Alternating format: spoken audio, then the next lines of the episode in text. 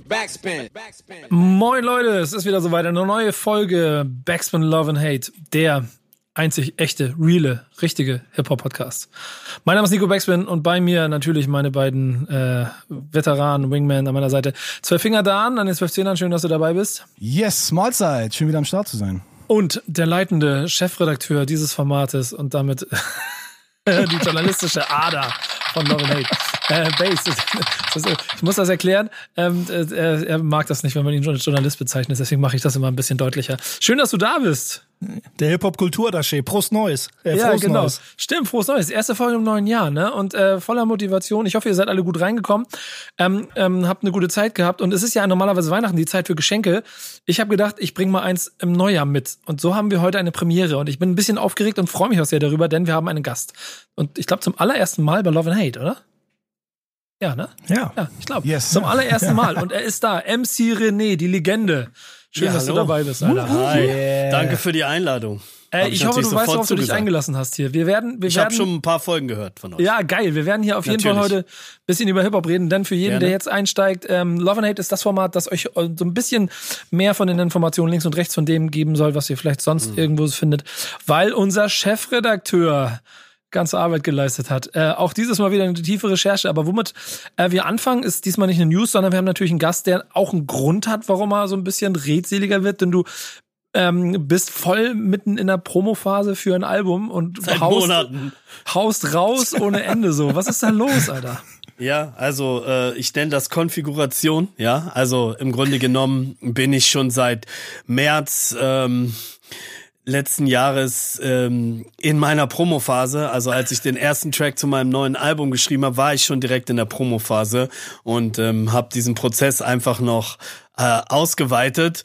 Aber äh, generell kenne ich euer Format und ähm, wurde ja auch schon das ein oder andere Mal thematisiert und freue mich dann natürlich jetzt auch in diesem neuen Jahr selbst zu Wort zu kommen. Ja, das machen wir auch. Ähm, äh, natürlich ist es auch ganz schön, wenn jemand wie du mal eine Meinung auf das geben kann, denn wir wollen hier natürlich schon immer auch versuchen, nochmal so einen Blickwinkel mehr zu geben. Mhm. Ähm, wenn du sagst, du hast die Folgen bisher so gehört, wie oft hattest du die, die Faust in der Tasche und hättest auch gerne auf den Tisch gehauen und zu sagen, Base, was du da redest, ist Quatsch?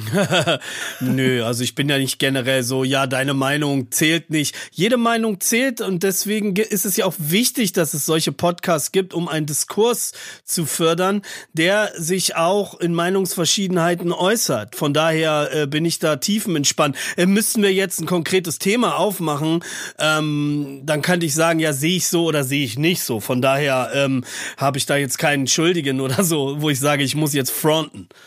Ja, es, es, ist so schön, dass wir hier bei Love and Hate ja auch schon einfach mal über ein ganz simples Thema in der großen Grundsatzdiskussion gekommen sind. Ja, das ja. war schon war schon oft so, wo wir dachten so, ach, das wird sehr lieb und sehr zärtlich das Thema. Ja. Und dann haben wir uns halt die Köpfe eingeschlagen. äh, das war so, oh wow, was ist da bloß passiert? Ja, oder, so, wir, oder was, ich sag ja. komm, das wird ein schnelles Thema, lass mal zwei drei Minuten noch mal quatschen und schon war die Stunde um.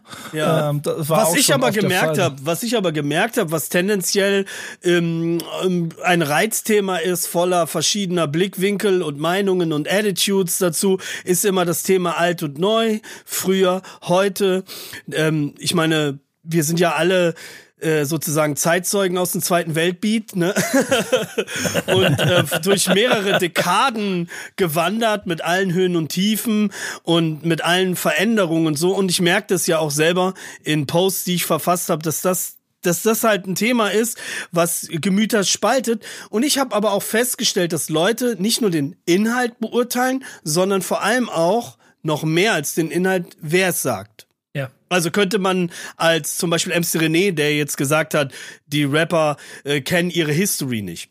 Das war ja schon immer so, ne? Also, dass sozusagen die Person ja. das ganze die Aussage nochmal multipliziert, so, ne? Multipliziert. Ja aber wenn ich derselbe Typ bin, nur ein ganz anderer, also dieselbe Aussage macht, aber ein ganz anderer, es ist zum Beispiel, wenn jetzt ein Kiddie äh, jetzt mit 18 einen Track macht, der so voll ich, ich sag mal, in Anführungsstrichen Boom-Bap-Einflüsse hat und so sagen die alle, oh, guck mal, krass, ne?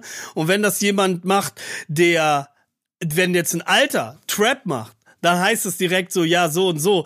Das wollte ich eigentlich damit zum Ausdruck bringen. Unabhängig vom eigenen geschmacklichen Horizont ist es halt immer so, wer es sagt, hat oft für die Leute mehr Bedeutung als teilweise, was man sagt. Und ich finde es halt gut, wenn man ähm, einen öffentlichen Raum betritt, wo man vielleicht auch eine kontroverse Meinung vertritt und dann darüber ausdiskutiert wird und finde es schade manchmal, dass sich die Lager so spalten und, und jeder so seine Meinung von vornherein äh, ähm, präsentiert. Aber verhärtet, wenn du Pech hast, verhärtet sich das leider so. Ne? Also ja, dass man so, genau. man also, sind ja viele dick. Ich bin auch ein Dickkopf so. Ach, äh, aber, manchmal, aber Nico weiß ja, Nico freut sich jedes. Also er freut sich. Ja.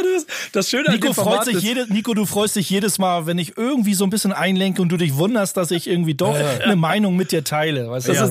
Aber Nico muss mehr Diplomat sein, äh, auch wenn er in seinen Interviews schon die Leute auch herausfordert. Muss der Nico Berufs vom Berufswegen also in dem Bereich, mehr Diplomat sein als du.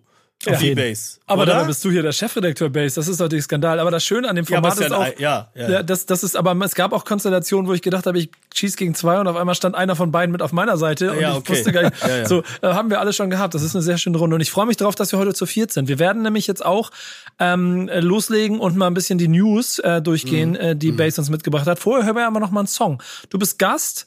Und mhm. ähm, ich sag dir das, ich mache jetzt gefühlt 250 Folgen Love and Hate. Ich durfte einmal, durfte ich mir Songs aussuchen und das war in der 250. Folge. Du bist in der ersten dabei, darfst direkt einen Song aussuchen. So, viel dazu. Was willst du hören? Ja, Godfather Dawn. Und äh, der Dan weiß ja Bescheid, welchen Titel. Du Martin. Wir haben es ja alles schon, wir haben ja alles schon abbesprochen. Oh, jetzt, jetzt mach mal eine Überraschungsgeschichte nicht. Ich hatte das, die Spontanität wollte ich hiermit suggerieren. Ach so, ist, free, der Freestyle-Gedanke. Ja, genau. Ist, ist, ist, du, weißt, du weißt ganz genau. Gedankenübertragung. Geht, ja, du weißt ganz genau, es geht hier gleich weiter bei Love and Hate. Okay. Backspin. Love and Hate geht weiter. Ähm, MC René ist bei uns, Nico Dan und Bass an ihrer seiner Seite, ihrer, ihrer Majestät Seite. Und wir reden jetzt über Nachrichten. Und die erste ist, äh, mein lieber Bass, gleich eine sehr traurige und tragische. Ja, sehr traurig und tragisch. Die sozialen Medien sind äh, voll, sind gesprengt, werden gesprengt von der traurigen Nachricht. Der Mann mit der eisernen Maske. Mhm. Äh, MF Doom ist leider verstorben und das leider schon viel, viel, zu früh. Also im Oktober war das. Es wurde Ende Ok äh, Dezember, glaube ich, erst bekannt gegeben mhm. von der Familie und der äh, MF Doom ist erst 49 geworden und ähm, Krass, ja, die Hip Hop Community, äh, da ging, boah, das ist ein weltweiter Schock, ne? So ja. Schockstarre für ganz viele Leute und man, wenn man so die sozialen Medien verfolgt verfolgt, was da so passiert, Nachruf und ähm, Bekundung, wie geil er war, was er gemacht hat, was er, was er den Leuten gebracht hat, an äh, Gefühl äh, vermittelt hat, was er eigentlich für ein Typ war. Mhm. War schon ziemlich krass, was die sozialen Medien sozusagen, was da abgeht, äh, ihn zu ehren sozusagen. Ja. Was hast du, was, wie hast du das erlebt, äh, René? Also ich kenne ja MF Doom noch aus KMD-Zeiten, äh, Third Base, also habe den Werdegang von ihm äh, von Anfang an auch verfolgt und auch seine ähm, Neuentdeckung oder ähm, Verwandlung, Transformation zu MF Doom. Äh, ja, also ich war natürlich in erster Linie schockiert, weil 49 ist ja kein Alter und ähm, habe mich natürlich dann auch dementsprechend in den Katalog komplett wieder eingehört und eingeschlossen und auch wieder erkannt, was der Typ eigentlich für einen Output hatte und vor allem, weil er sich immer diesen Mechanismen verwehrt hat, diesen Verwertungsmechanismen und trotzdem seinen Erfolg hatte. Also dieser Gedanke, den der Underground da, ähm, er hat das halt bis zum Anschlag gelebt. Kannst also, mir, ich glaube, er ist so, so einer von, es gibt schon mehr, einige mehrere, aber ja, selbstverständlich, so, dieser, ja. dieser, dieser äh, personalisierte Gedanke, dass das mit diesem Underground ohne diese Mechanismen im Mainstream, dass es funktioniert, glaube ich. Wenn man also das so ein bisschen, glaube, wenn man das so ein bisschen ja. aufarbeitet, denkt man so, er ist das einer der besten Beispiele teilweise. Ja, aber man muss auch den Weg davor betrachten. Wenn man sich mal tatsächlich die äh, Rap Releases Anfang der 90er anguckt und warum die Leute heute sagen, guck mal, die Videos damals, die sind so richtig geil gewesen, jeder Act hatte einen Major Deal. Überleg mal. Also auch KMD, alle äh, Third Base und so weiter. Und ähm, das bedeutet, dass dann natürlich, wenn der Hype dann nachlässt und das nächste große Ding kommt oder ein Paradigmenwechsel in der Musik, wie dann mit P. Diddy und so, dass das alles ein bisschen jiggier wurde, ähm, äh, fällt natürlich das andere so weit über den Tisch. Und das heißt, da gibt's große Frustrationspunkte und Momente, aus denen eine Figur wie MF Doom, also von KMD, heraus geboren wurde. Und da, ähm, er sagt ja nicht, ja, ich mache jetzt Underground, sondern äh, und ich bin jetzt real oder ich bin dies oder ich bin das, sondern man macht das aus einer bestimmten Erkenntnis heraus und er hat ja. halt irgendwas für sich verinnerlicht, wie der sein Partner ist ja auch gestorben. Das darf man sein alles Bruder nicht vergessen. Sein Bruder, der ist ja auch verstorben und somit gab's dann das gar nicht mehr, weil der hat ja auch gerappt, wir machen das alles zusammen und im Grunde genommen ist dann der MF Doom ist er halt einen etwas dunkleren Pfad gegangen und der hat ihn praktisch eigentlich ähm, zu einem Segment geführt, wo so viele Rapper, selbst in Deutschland, äh, der ganze Underground, die ist komplett oder Taylor the Creator, Earl Sweatshirt, die ganze Avantgarde aus Amerika, die sind alle MF Doom geprägt, auch ein Retro-Gott und so weiter. Und ähm, das hat natürlich viel mit den ja, mit der Verweigerung auch zu tun. Aber das hat auch was mit den Erfahrungen dann eben mit diesem Major Business auch zu tun, woraus sich so eine Attitude manifestiert, um was es eigentlich auch geht bei kulturellem Hip-Hop. So. Ich denke ja. schon, dass da einige Erlebnisse, also dass da ein bisschen was passieren muss. Es muss nicht immer ans Schlimmste denken, mhm. aber dass, dadurch, dass sein Bruder da gestorben ist, die hat ein zweites, zweites Album parat und, der, und, mhm. und der, der, der Major Deal ist dadurch einfach geplatzt, dass er nur noch alleine war und die sagen, nee, das, das und passt nicht mehr. Und wegen einem kontroversen Cover. Wer weiß, ob das jetzt der Vorwand ja, war. Ja, da sind natürlich, denke ich mal, sind schon viele ja. kleine Faktoren, die eine Rolle spielen und natürlich auch äh, jemanden so, mhm. also wenn ich mich, wenn ich daran denken würde, dass das wäre bei mir so, ich würde auch erstmal so eine Frustschiene fahren und sagen, so, was ist das für ein Scheiß hier und gucken, äh, da würdest du, würde man wahrscheinlich ganz schnell so eine neue Orientierung finden oder sein oder den seinen wirklichen Pfad, seinen wirklichen Weg einfach finden, so ne, dass das so eine Momente einfach so die Türen öffnen wie du, für dein wirkliches Ich, so ne. Ich finde das sehr bemerkenswert, dass ja das äh, MF Doom beziehungsweise Zev Love X von äh, KMD nach dieser Zeit von äh, oder nach der Ära von KMD äh, mhm. er sich trotzdem nach seiner Auszeit wieder zur Musik gewandt hat, weil man muss ja sagen, wenn man jetzt Ende der 80er sich anschaut oder der Übergang zu den Anfang der 90er, äh, da gab es ja wirklich große Gruppen, ne? gab es ja äh, Tribe Called Quest und NWA und die haben, die haben so quasi den, den Markt sozusagen bestimmt mhm. und KMD, man muss ja leider sagen, es hat ja leider nicht wirklich krass funktioniert, wenn man jetzt ja, so ja. den, ne, das von dem Mainstream aus der Sicht irgendwie sieht und sich dann trotzdem nicht runterhängen zu lassen. Ja. Und äh, Doom hat ja dann auch irgendwie, ich glaube, äh, auf seine Familie aufgepasst, hat sich dann dem ganzen Rap-Ding so ein bisschen abgewandt und kam dann aber zurück und dann aber mit so einem, sag ich mal, mit so einem Einschlag dann, ja. also mit seinem alter Ego, mit seiner äh, Transformation, so wie du das auch schon äh, gesagt hast, René, dann wieder so an den Start zu kommen und dann so einen Erfolg zu haben und so einen Impact, das ist schon nicht ohne, finde ich.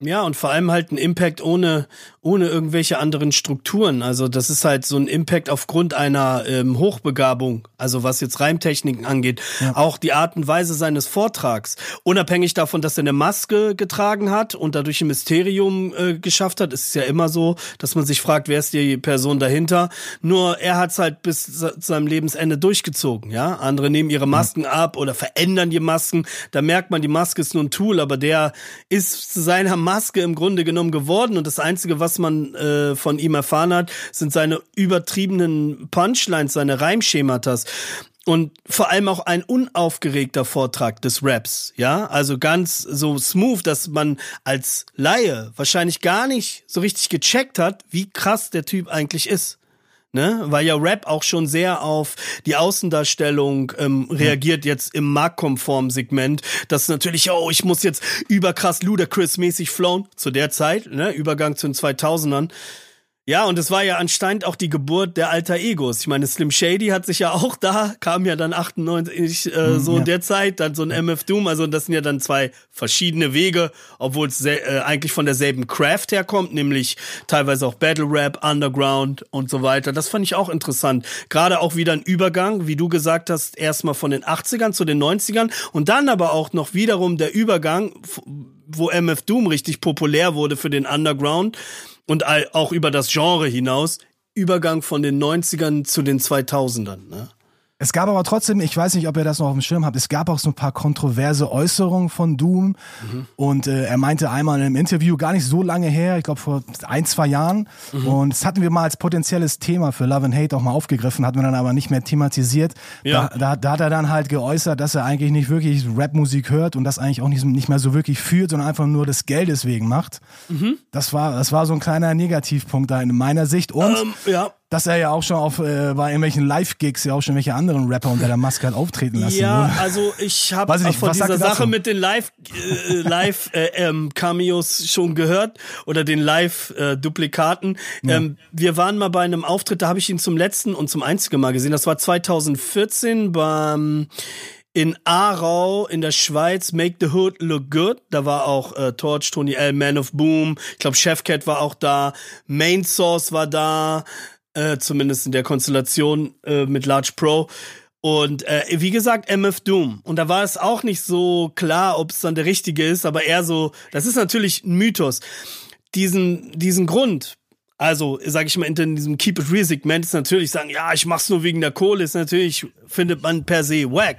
Auf der anderen Seite ist, ähm, ob jetzt nun Underground Lifestyle oder ähm, Mickey Rap Lifestyle, es ist einfach sehr anstrengend, wenn du 150 Gigs oder 100 Gigs hast. Wahrscheinlich hat er auch viel gesmoked, das weiß ich nicht genau, aber vermutlich und äh, er ist vielleicht eher jemand, der wirklich in der Booth ist, die Samples stickt so und und und und die Parts schreibt und dieses Rumfahren ist eigentlich vielleicht gar nicht so sein Ding gewesen, könnte man interpretieren, sind nur Mutmaßungen. Ich habe hier keine Weisheit mit einem Silberlöffel und dann so eine Aussage ich meine, ich will auch bezahlt werden für einen Gig. Und dann sagen die Leute auch, ja, machst du das nur für Geld. Ich sage, ja klar, du bezahlst mich dafür und ich komme dann hin und dann rap ich für Hip-Hop. Also ich meine, wenn mir jetzt jemand ein äh, monatliches Grundeinkommen zur Verfügung stellt, rappe ich auch umsonst.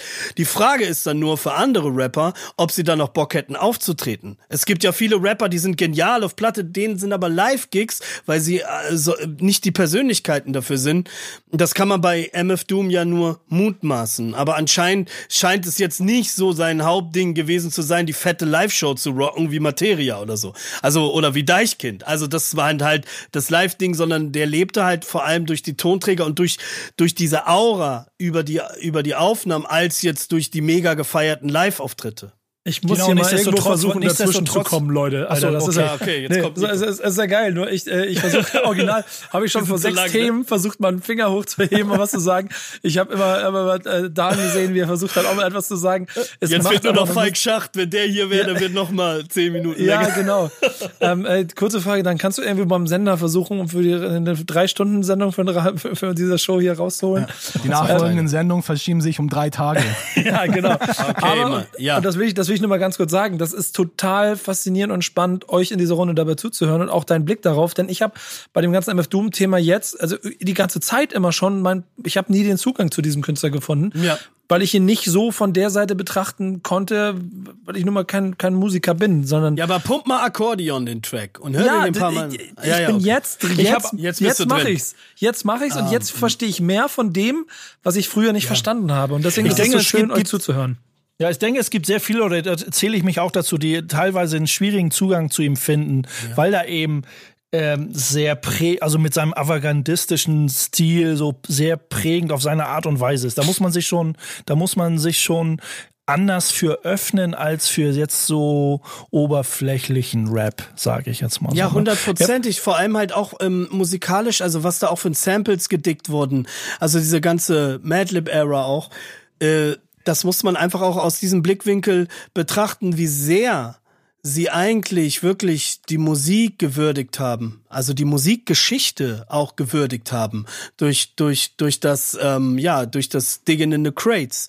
Auf also jeden Fall, auf jeden ja, Fall. also halt egal welche egal welche Kontroversen da diskutiert werden, äh, ob, ob, er live da ist oder ob es nur ums Geld geht oder so. Auf jeden ja. Fall hinterlässt er echt eine schmerzhafte Lücke. Er war ein echt ein cooler Rapper, ein guter Rapper, ein guter Styler und ein begnadeter Beatbauer einfach auch. Er hat ja, ja nicht nur Beats bauen lassen, er war ja selber ein sehr sehr guter Beatbauer hat ja sehr viele äh, Beat-Releases, äh, Instrumental-Releases äh, gemacht.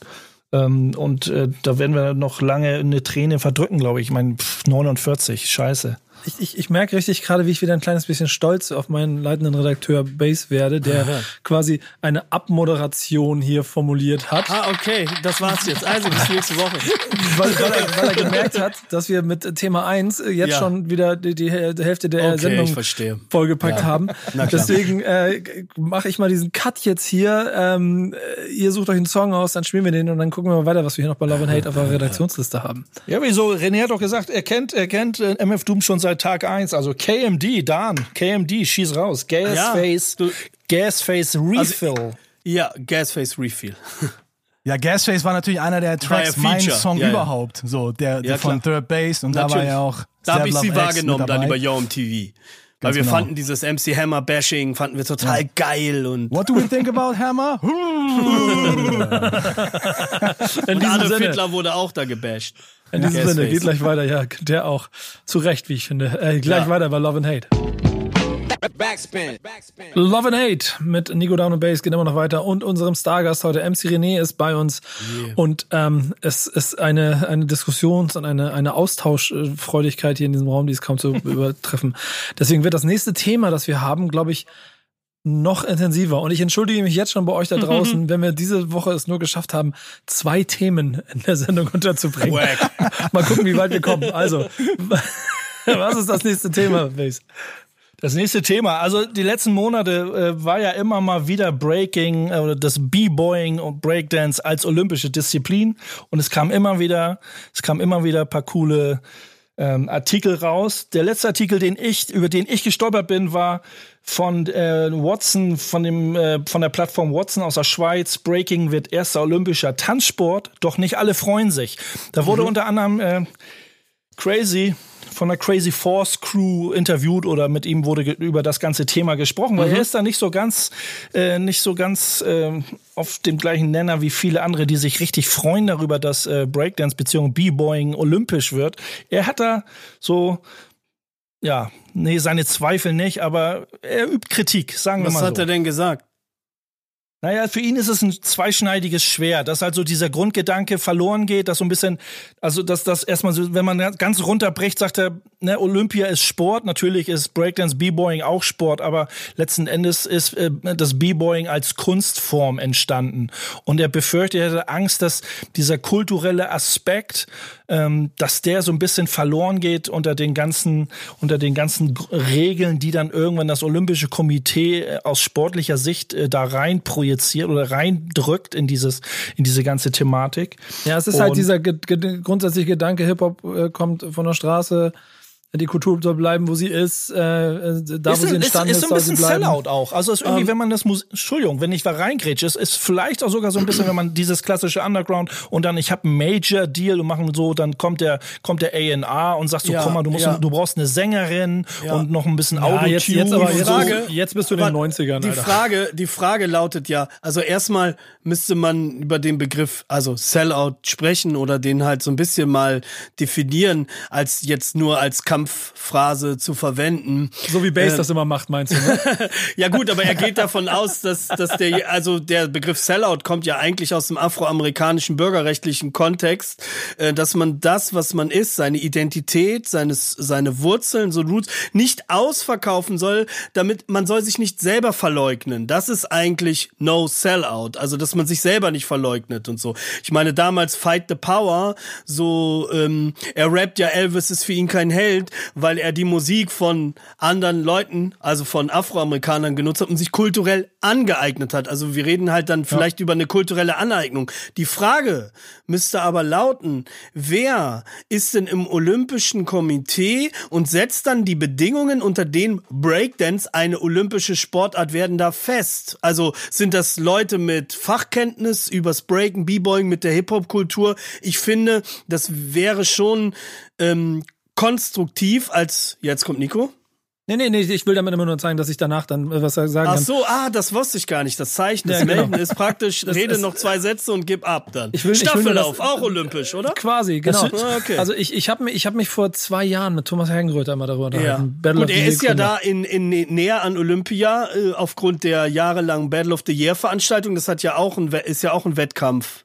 Genau. Und ich glaube, also er ist damit dran und er hat mir da von der Taskforce erzählt, die das Bewertungssystem ja. auch quasi erarbeiten sollen. Und das mhm. sind alles Faktoren, die mir so gezeigt haben, mhm. zumindest ein Gefühl dafür gegeben haben, ey, da sind zumindest nicht Leute dran, die jetzt keine Ahnung davon haben und die dann ja, eine Ballettschule draus machen wollen. Das kann ich mir auch nicht vorstellen. Aber, Aber ich kann trotzdem den Ansatz von Crazy verstehen. Ja, der Ansatz, wo er meinte, also es gab ja, also wir jetzt als Hip-Hop-Kultur äh, Schaffende und Agierende und darüber Berichtende kennen ja das elende Geschichte darüber, ähm, wie mit welchen Klischees jede einzelne äh, Element von der Hip-Hop-Kultur eigentlich immer missverstanden wurde. Die Rapper mit ihren Caps und ihren Yo-Yo-Bewegungen, die äh, äh, Breaker oder B-Boys mit ihren, die drehen sich total auf den Kopf oder so. Ich habe da früher in den 90ern, äh, weil ich auf Street Style Tour mit Storm und Swift, damals Battle Squad war, hat, hat mir Storm das auch mal erklärt, was er zum Beispiel an B-Boys auf Hip-Hop-Jams ungeil findet.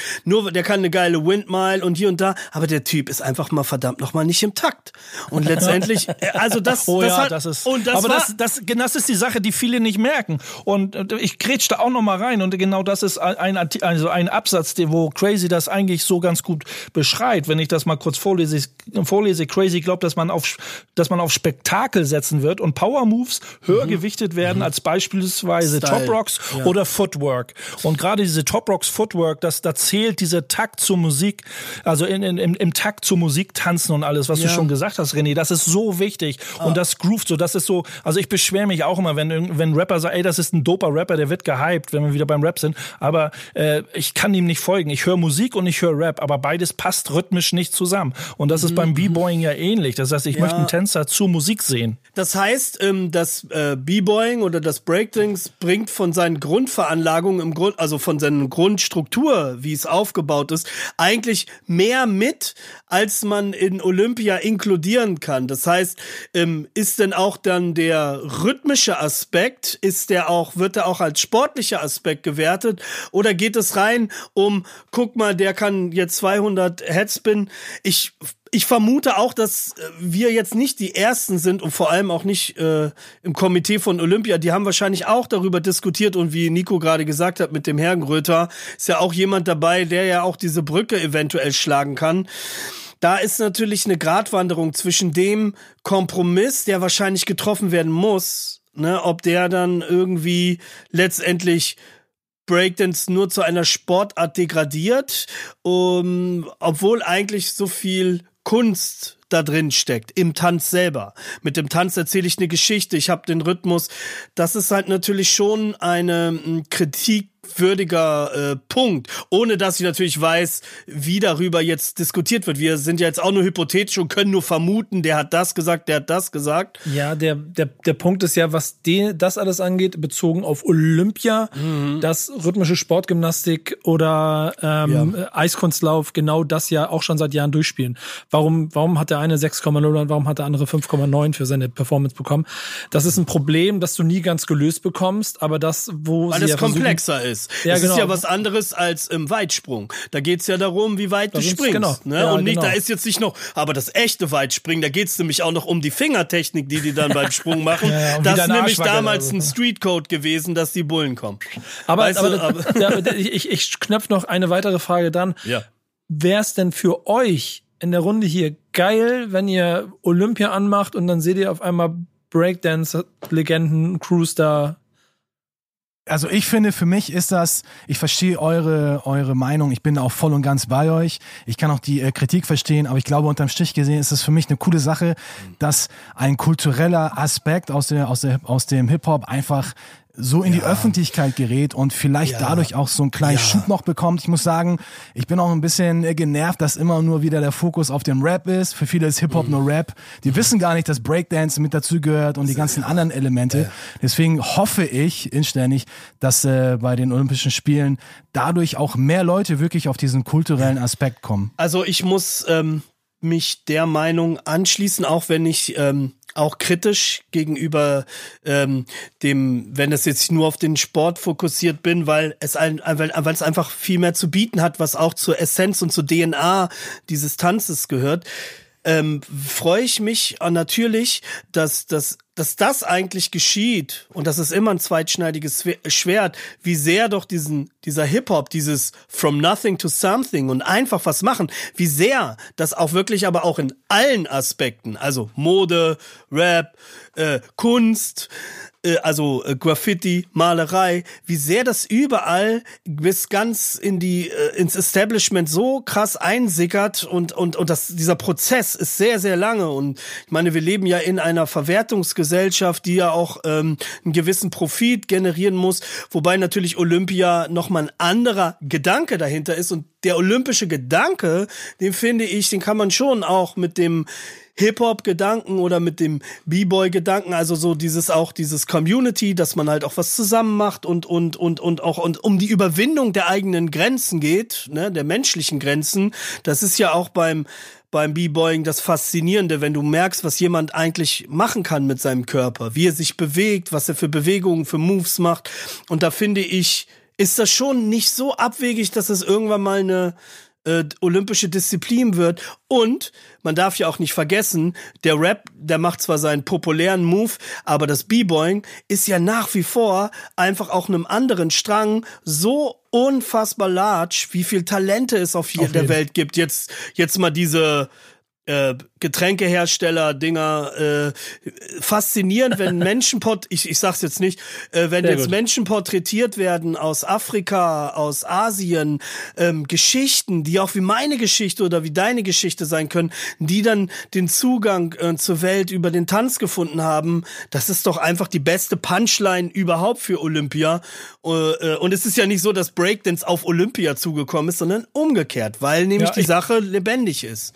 Ich ja, bin stark. gespannt. Ich bin noch, äh, ich bin noch gespannt, wie diese ganz klassische Hip-Hop-Attitude, I am somebody. Ich mhm. bin der Dude im Ring. So, ich bin gespannt, wie, wie wenn so ein klassischer B-Boy-Battle stattfindet. In, ne, ihr, ihr, wisst Bescheid, was da abgeht, ja. wie man sich da, wie man sich da zeigt, wie abgewichst man quasi da zeigt, ob, ob Olympia das quasi zulässt oder, wird, oder wie Olympia und die Zuschauer in Olymp bei Olympia ja. darauf reagieren. Ho hoffentlich wird das nicht so ein Hype Awards.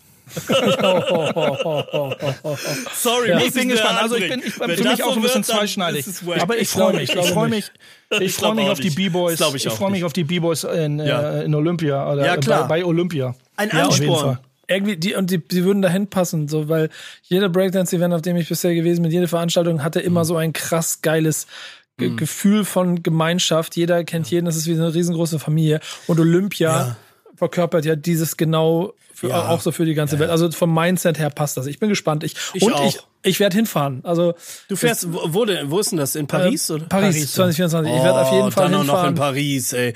Da wo es auch die krassesten B-Boys gibt und so. Vielleicht ist dann Storm auch in der ja, ich, ich also er wäre eigentlich der Typ dafür, meiner ja. Meinung also nach. Also Crazy Legs, Crazy Legs ist irgendwie Berater oder auch mit in der Jury irgendwie. Ah, ja. Also auf jeden Fall mhm. hat er seine Finger drin, auch wenn er gerade sah, so einen Skandal hat, was das angeht. So, das habe ich äh, gar nicht mitbekommen über den Kann man Skandal, auch mal drüber sprechen oder nicht. Ah, ja. Aber auf jeden Fall habe ich irgendwo auch gelesen, dass Crazy Legs da als Berater, Juror okay. auf jeden Fall auch seine Finger mit im Spiel hat, was das angeht. Wäre wär ja nicht falsch, ihn damit rein einzubeziehen. Auch ein Storm würde für mich in so ein olympisches Komitee ganz gut reinpassen. Ja, genau. Ähm, so oder so, warten wir mal ab, was passiert. Bis, mhm. bis 2024 läuft noch viel Wasser die Elbe runter. Und spätestens dann, wir, wir können es eh nicht verhindern. Es wird da sein. Also ne, freuen wir uns drauf. Ähm, was hören wir? Jetzt gibt's irgendwas. Ja, ein, wir hören, irgendwas, wir hören wo, ich, ein, wo ich breaken kann jetzt, ne? Wir Von Little Pump hören wir jetzt was. Ja. wir, warum, warum breaken die B-Boys eigentlich immer so auf 90 BPM Beats? Nein, wir hören, wir hören einen von den derbsten B-Boy Breaks überhaupt, würde ich sagen. Herm, Hermann, Herman, Herman Kelly, Dance to yeah. the Drummer's Beat. Ja, Love and Hate, gleich geht's weiter. Backspin. Ihr könnt euch das so vorstellen, Leute.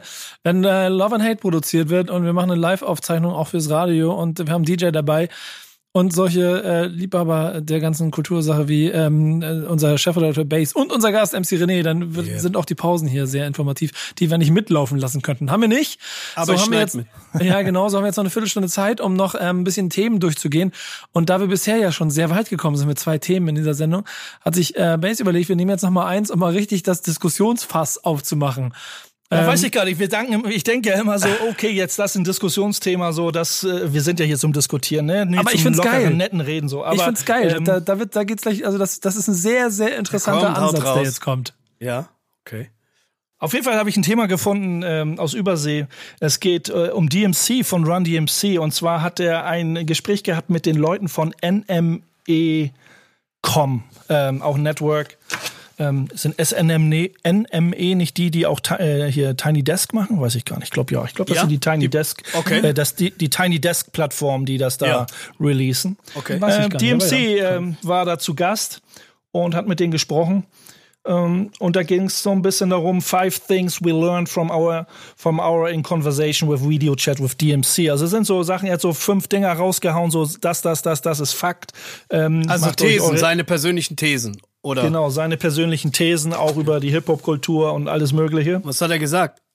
Es geht ja, es geht gleich los, dass er eine These reingefeuert hat. Kraftwerk schuf Hip-Hop. Das ist schon mal so, uh, ja. das muss ich erst mal lesen, so. Ich möchte an der Stelle ja ganz kurz betonen, dass es ja immer dieses Meme gibt, dass äh, Flair, der Rapper Flair ja im Prinzip immer alles erfunden hat, mhm. dass es alles ah, seine Idee okay. war. Rückschlüssig wäre das dann ja, weil Kraftklub eine deutsche Kraftwerk. Band ist. ist Kraftwerk. Äh, Kraftwerk, ja schon nicht Kraftklub, Kraftwerk, oh, ganz böser Fehler. Kraftwerk eine deutsche Band ist, ja. dass Hip-Hop ja in Wirklichkeit dann eine Erfindung äh, von hier ist. Also, äh, aber ja, weiß ich nicht. Ich hätte was ich da. Ja, ja. Bass fängt ja. schon an. Bass kriegt schon ganz nein, rote Wangen. DMC, DMC hat es ja, DMC hat es ja auch irgendwo so gesagt, ne? Africa ja, Bombada aber da muss gesendet. aber auch, da muss man ja aber auch sagen, dass dann auch die ganze sowieso, wo man eher, ich finde, wo man das eher anwenden kann und ich ist halt, dass, dass die ganze elektronische Musik, Techno und das alles, was daraus hervorgegangen ist, ohne Kraftwerk nicht geschehen wäre. Hip-Hop wäre schon entstanden, weil die Leute sich ja auch aus anderen durch die Sampling-Kultur, also der den Sampler erfunden hat oder äh, dass man überhaupt so Schnipsel loopen kann, der äh, ist eigentlich dafür verantwortlich, dass die Synergien geschaffen worden sind. Kraftwerk hat einfach ein äh, äh, neues Zeitalter der, also neues Zeitalter manifestiert Zeitalter. durch Technologie. Es ist Zeitalter. Ja, auf jeden Fall, auf jeden das, so, wie heißt dein letzter, der letzte Titel, vorletzte von deinem Song? Das war auch so doppeldeutig.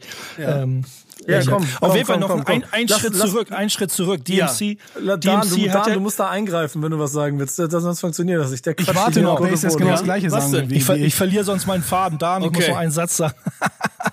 ähm, DMC, äh, wenn man das so, so Sehe Wenn man DMC so. so. verfolgt in den sozialen Medien, hat er immer mal wieder was gebracht. Ja. Und man merkt, dass er der dass er die Hip-Hop-Kultur liebt. Erstmal so auf den auf Punkt gebracht. Fall. Und auf, auf jeden, jeden Fall. Und er ist ja auch, wenn man sagt, so DMC, Run DMC, Oldschool, nein, vor Run DMC war die Oldschool und da waren noch ein paar Urväter. Mhm. Und er versucht immer diesen Leuten auch ihren Respekt zu geben. Und er versucht den Leuten und der, der Community immer beizubringen, pass mhm. auf, Run DMC, wir waren zwar die ersten auf MTV mit einem Rap-Musikvideo und dadurch wurden wir und irgendwie mit einem so, fetten Deal mit Adidas. Die, wir sind die, wir sind so die Urväter, nein, aber da waren noch ganz andere Leute. Da waren mhm. Curtis Blow, da waren alle möglichen Leute, die noch äh, vor mir Funky 4 Plus One, so tausend Leute können wir nennen und er versucht ja immer diese Leute ins Boot zu und sagen, pass auf, guckt euch die Geschichte an, was da passiert ist. Und so ähnlich war es eben auch, wie er gesagt hat, so ist ein bisschen übertrieben. Mit Kraftwerk hat er auch, wurde auch so ein bisschen dargelegt. Aber Kraftwerk waren auf ihre Art und Weise, Synthesizer-Musik war hart im Kommen und alles war, aber Kraftwerk waren die ersten,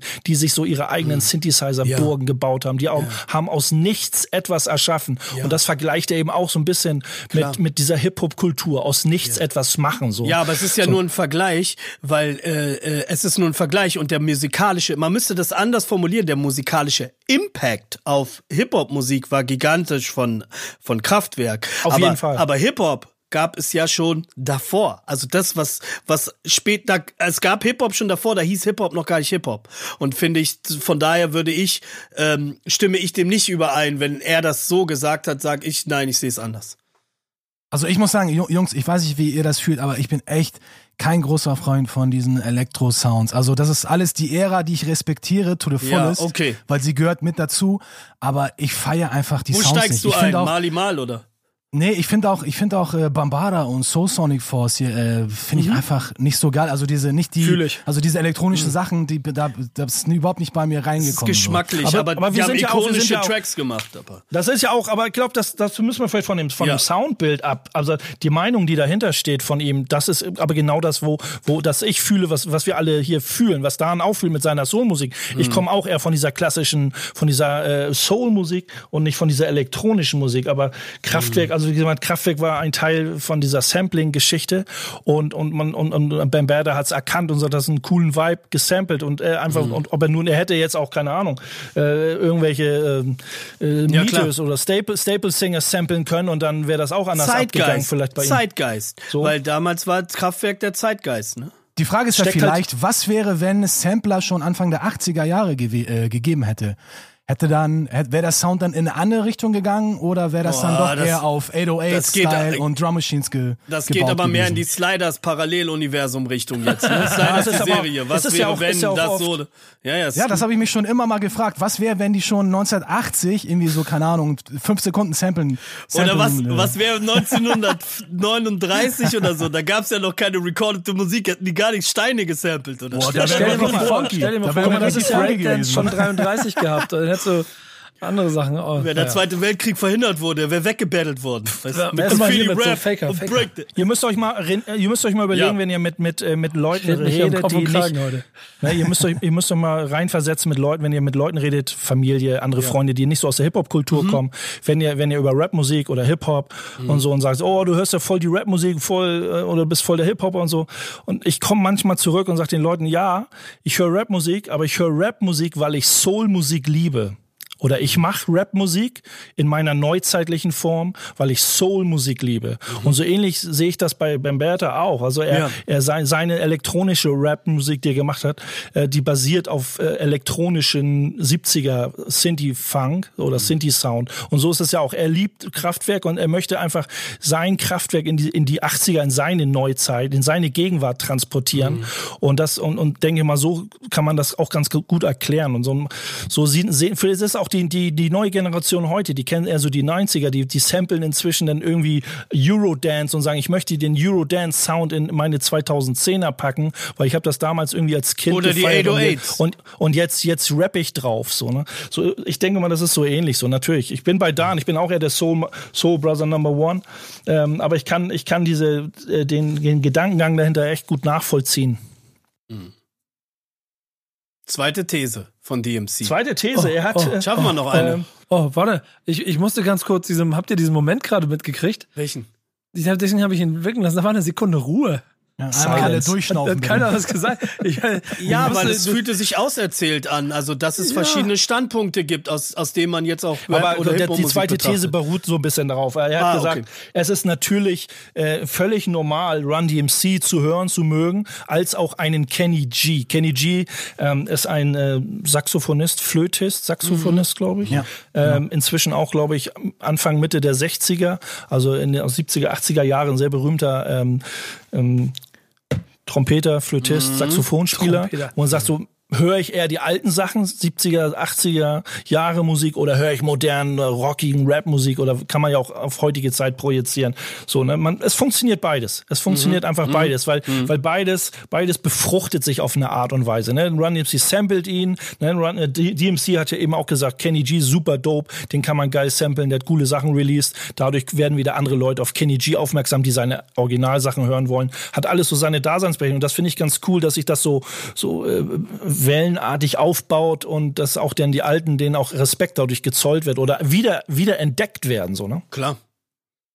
Ja, ich glaube, unterm Strich äh, hat er halt in diesem Interview hat erzählt, also für mich ist das Wichtigste hängen geblieben, dass es einfach keine Grenzen und keine Mauern gibt im Hip-Hop, sondern dass die auch schon zu der Zeit, als die auch aktiv waren, und man sieht es auch bei zum Beispiel Walk, Walk This Way, wo Run DMC mit Aerosmith ja, ja. was zusammen gemacht haben und hat auch erzählt, dass äh, äh, Steven Tyler im Studio war und dann ja, äh, zu äh, Jam Master Jay gesagt hat, zeig mir mal, wie man auflegt. Also die ganze Barriere, egal wo du herkommst, egal wo du, wie, der, wie deine Herkunft, wo auch immer du herkommst, wir sind Hip-Hop, wir machen Musik und das ist das, was zählt. Und das finde ich äh, ist eine sehr, sehr gute und sehr, sehr wichtige Aussage auch, die er ja so gemacht hat. Er hat ja so ein bisschen diese wollen wir das nicht zu vertiefen, aber so ein bisschen diese Rassismusdebatte, die ja auch gerade seit Monaten auch oder äh, DMC auch, hat, äh, kommt jetzt zur nächsten äh, These mit dem Thema Rassismus oder zum Thema Rassismus. Oder? Ah, okay. er hat es ja so ein bisschen angesprochen. Es geht um Vibe bei Musik. Ne? Wenn man sagt Hip Hop, das ist halt so ein ja. Ding aus den aus den Ghettos, sehr mit viel. Ne? Man sagt das die, die Musik der Schwarzen. Ne? Wenn man immer so, nee, es ist nicht Musik der Schwarzen. Klar, es ist da sehr prägnant und sehr präsent. So, aber natürlich, äh, es geht das erstmal um den Vibe, um die, um die Good Vibrations. So, ne? Das ist eigentlich egal, welcher, welche Rasse du bist, sage ich jetzt mal so. Ne? Das ist, ob du. Ne, Rasse die, die gibt's ja nicht, ne? Nee, gibt's ja eben nicht. Ne? Wir sind ja. hier alle Erdenbürger. Wir leben ja alle unter der gleichen Sonne. So, ne? Egal, wo ich herkomme. Äh, wenn, der, wenn der Vibe stimmt, dann stimmt er mhm. einfach so. Mehr muss man mhm. dazu gar nicht sagen. So. Ja, es ist aber doch, finde ich, schon ähm, ein Thema. Also da sprechen wir, wenn wir über die Musik reden, äh, schon dann auch über kulturelle äh, Aneignung, wie das damals im Rock'n'Roll stattgefunden haben, äh, wie das damals im Rock'n'Roll stattgefunden hat, ähm, gab es das ja auch im Hip-Hop. Nur äh, Hip-Hop-Musik oder Rap-Musik ist einfach so äh, ein Sprachrohr eben für die Ungehörten gewesen, dass es was mit sozialen Verhältnissen zu tun hat. Ähm, also wir haben uns auch äh, als Jugendliche abgehängt gefühlt oder ich in meinem speziellen Fall, äh, weil mein Vater Marokkaner war und meine Mutter Deutsche und was war ich denn nun? Für mich war Hip Hop das Auffangbecken, äh, äh, wo ich den Austausch irgendwie mit Leuten haben konnte, die waren so alt wie ich, die haben so gedacht wie ich, die kommen aus ähnlichen Verhältnissen. Da hat es auch keine Rolle gespielt, ob der eine reich war oder der andere arm. Es war einfach unser Refugium und so. Und das, glaube ich, die die ähm, ungebrochene Kraft und Energie von Hip-Hop an an für sich, ne? Und auch ähm, als Punchline jetzt gegen Rassismus, aber Rapmusik also wie, wie wir es haben in der heutigen Form, ist ja natürlich auch nur äh, die Leute oder Protagonisten, die oder Protagonistinnen, die das machen, sind ja auch nur ein Spiegel der Gesellschaft. Und wir haben das ja jüngst ja auch im Rap gehabt, dass Leute mit Rassismen um sich werfen, die sind sich dessen gar nicht bewusst. Man kann nicht sagen, ja, du bist ein Rassist, aber du hast Rassismen. Und das ist halt das äh, Gefährliche, meiner Meinung nach, wenn man diese Roots nicht kennt. Man muss schon wissen, wenn man Rockmusik macht, wo das herkommt. Auf man, jeden Fall. Man, man muss auch wissen, wenn man Hip-Hop-Musik macht ähm, und praktisch von dem partizipiert, wo andere Künstler äh, von Major Labels ausgebeutet worden sind oder was weiß ich, muss man schon wissen, auf welchen Schultern man steht, weil sonst ähm, bedient es dieselben Mechanismen wie zum Beispiel ähm, Diskriminierung, nämlich Ignoranz. Und ähm, es geht ja nicht um Ignoranz, sondern um Offenheit. Und man muss dann natürlich auch unterscheiden zwischen seinem persönlichen Geschmack und einer objektiven Beurteilung von irgendwelcher Musikrichtung, als wenn man ständig nur seinen eigenen Geschmack mit Kompetenz verwechselt und so weiter. Und die Geschichte, also gerade Rapmusik, sowohl in Deutschland als auch in Amerika, wir haben einen unfassbar einen wunderschönen großen Baum mit vielen Ästen. Manche sind verdorrt, manche wachsen wieder neu weiter. Und ähm, dessen muss man sich bewusst sein, wenn man, ähm, sage ich mal, sehr viel Geld mit der Musik verdient. Man muss nicht die Vergangenheit feiern, aber man kann sie wenigstens ähm, erkennen oder und man darf sie auf jeden Fall nicht verleugnen. Und dann ja, sind wir wieder bei so, ja. ja. Ich habe jetzt ein bisschen es weit ausgeholt. Äh, ich hoffe, das war jetzt nee, nicht ich bin bei zu dir. weit vom ja Thema. Oft, oft, in deinen Artikeln beschrieben, dass man ja, aber man so, es ist, es ist eine Sache, die dabei total wichtig und äh, spannend ist. Wir können ein Special machen, in dem wir, äh, mein lieber Base, mit René zusammen den Hip Hop Baum ergründen. Ja. Den er hier quasi, da, den er hier quasi glaub, auch angedeutet. Nico, Nico weiß, was Nico weiß, was auf ihn zukommen würde, und ich kann mir das auch vorstellen. Ähm, oh, ja, machen wir aber. Aber wir müssen Schluss machen. Stunden Talk. Ah, okay, wir müssen Schluss machen. Das waren Sendung zwei Thesen von DMC. Ja, wir haben die Sendung ist vorbei. wir haben es geschafft. Eine Stunde. Backspin Love and Hate. Okay. Danke, René, dass du dabei ja, gewesen bist. Ähm, aber du kannst jetzt schon davon ausgehen, du musst wiederkommen. Also ja, na klar komme ich wieder. So schnell wie, wie möglich, damit wir ja. diese Diskussion weiterführen können. Es ist mir eine. Ey, ich habe noch nie so lange hier gesessen und einfach nur zugehört, was ihr da geredet habt. Es hat sehr viel Spaß gemacht. Und Base, wir reden über die Hip-Hop-Podcast, Baum, Baum, Hip-Hop-Baum-Podcast-Reihe. Der Baum des Respekts. Baum des Respekts. Baum des Respekts. Das pitch ich dann bei René und dann gucken wir mal, vielleicht ist er dabei. Ja. Dir viel Erfolg fürs Album. Das kommt. Danke. Die Tage. Ähm, 22.01. Genau. Und äh, kauft es bitte, Leute. Kauft es, kauft es, kauft es. Ey, habe ich schon länger an Tag 1 schon direkt bestellt. bestellt direkt bei Crackpack. Yeah, Killer. So muss es sein. Und äh, wir hören uns in zwei Wochen wieder bei Love and Hate. Bis dahin, macht's gut. Danke, Jungs. Und Yo. Leute, Bis Peace bald. out. Tschüss. Peace.